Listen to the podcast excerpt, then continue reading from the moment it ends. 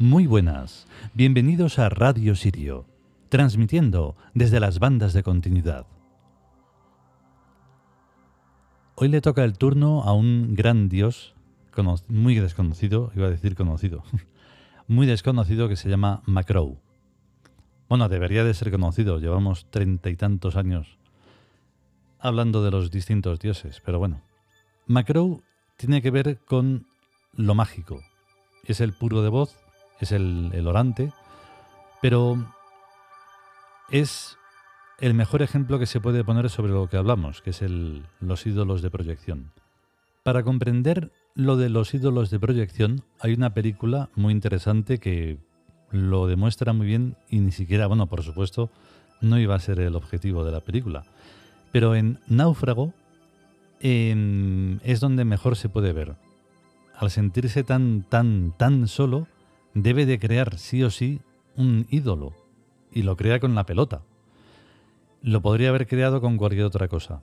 Al final hay esa necesidad de, de encontrarse consigo mismo, pero extraproyectándose para poder sobrevivir, porque si no sería una locura.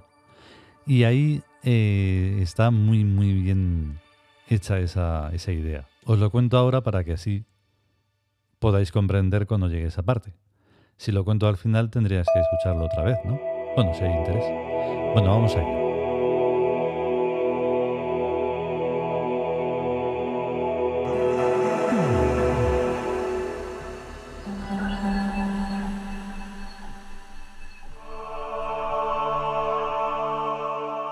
Dioses egipcios. Macrow. Texto. El puro de voz, señor de todos los ritos mágicos a quien obedecen las leyes naturales y las del azar. Ruega a Macrow para que él lo ordene y tu deseo se cumplirá. Comentario. Los dioses psíquicos de la sagrada religión del Ka son una estructura tan compleja y tan complicada como lo es la del propio psiquismo. El psiquismo es la interacción de lo invisible que somos con lo visible que tenemos. Tenemos un cerebro con miles de millones o billones de neuronas y un sistema nervioso de neuronas que están por todo el cuerpo. Lo invisible que somos es tan complejo y tan complicado como este cerebro y como este sistema nervioso. Y probablemente mucho más. Chistosamente, el hombre que sabe que sabe, Homo sapiens sapiens, nunca llegará a conocerse a sí mismo. Será siempre su gran desconocido.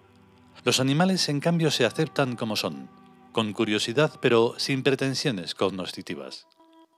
Cuando nos equivocamos de camino hay que retroceder y volver a la bifurcación cuya rama equivocada antes tomamos. Este es el caso de los tiud, cualquiera que sea el momento en el que nos demos cuenta de que nos hemos equivocado de camino. Y donde mejor y más claramente se ve esa equivocación es en la religión que nos enseñaron cuando éramos niños. En otras cosas, sociología, economía y demás, es más difícil comprobar el error básico. Pero en religión es muy fácil, ya que cualquier religión se basa en una lógica a la que se le puede encontrar muy fácilmente los fallos comparando su teoría con su praxis.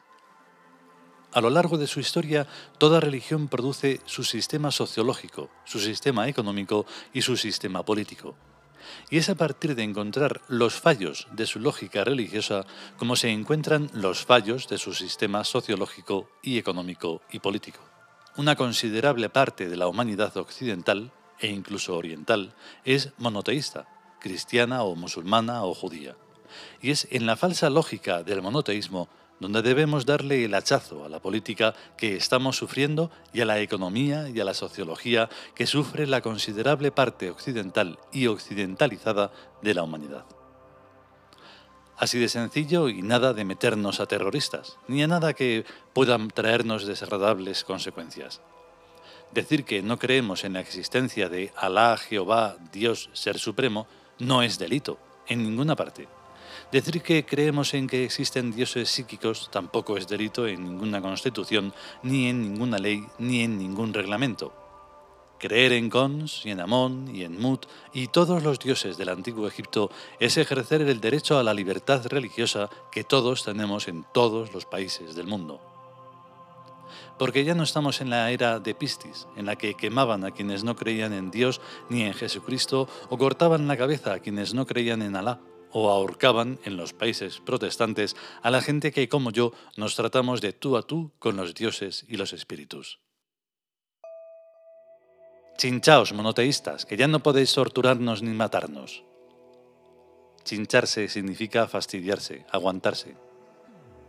Bueno, pues en lo referente al dios Macrow, el puro de voz, lo que cabe decir es que es la propia persona cuando ora y ora con pureza de corazón.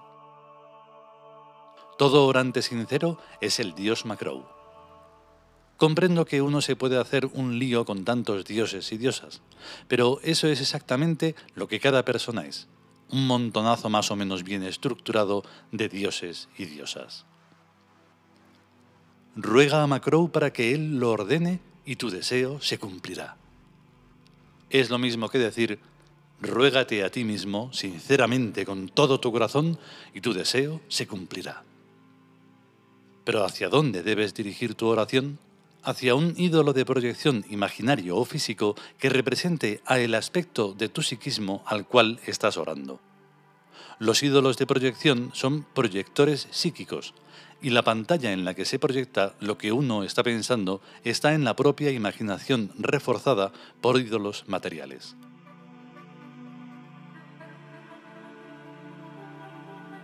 La imaginación por sí sola es vaga y difusa, pero cuando se ayuda con la memoria, recordando a un ídolo en particular, se hace omnipotente.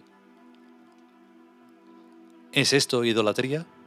En cierto modo sí, pero es una idolatría en la que los ídolos a los que uno está adorando están en su propio psiquismo.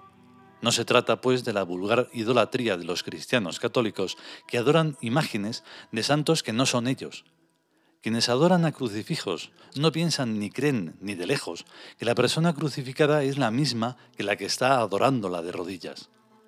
Quienes adoran a una estatua de la Virgen María no piensan que son la Virgen María. Los ídolos de proyección no son retratos de nuestro cuerpo, sino retratos vivientes y conscientes de nuestras almas, de nuestras mentes y de nuestros psiquismos. Es necesaria una física de la psicología para comprenderlo y para poder practicar la idolatría de la sagrada religión del Ka. El psiquismo es algo, ¿no? Pues todo algo tiene su física, su conjunto de estructuras y de funcionamientos que bien estudiados empírica y experimentalmente constituyen un corpus científico. El principal motivo del rechazo que siento por la ciencia materialista se debe a su incapacidad de considerar como realmente existente a lo que no puede verse ocularmente con los ojos de la cara, ni con microscopios ni espectroscopios. Es asquerosa.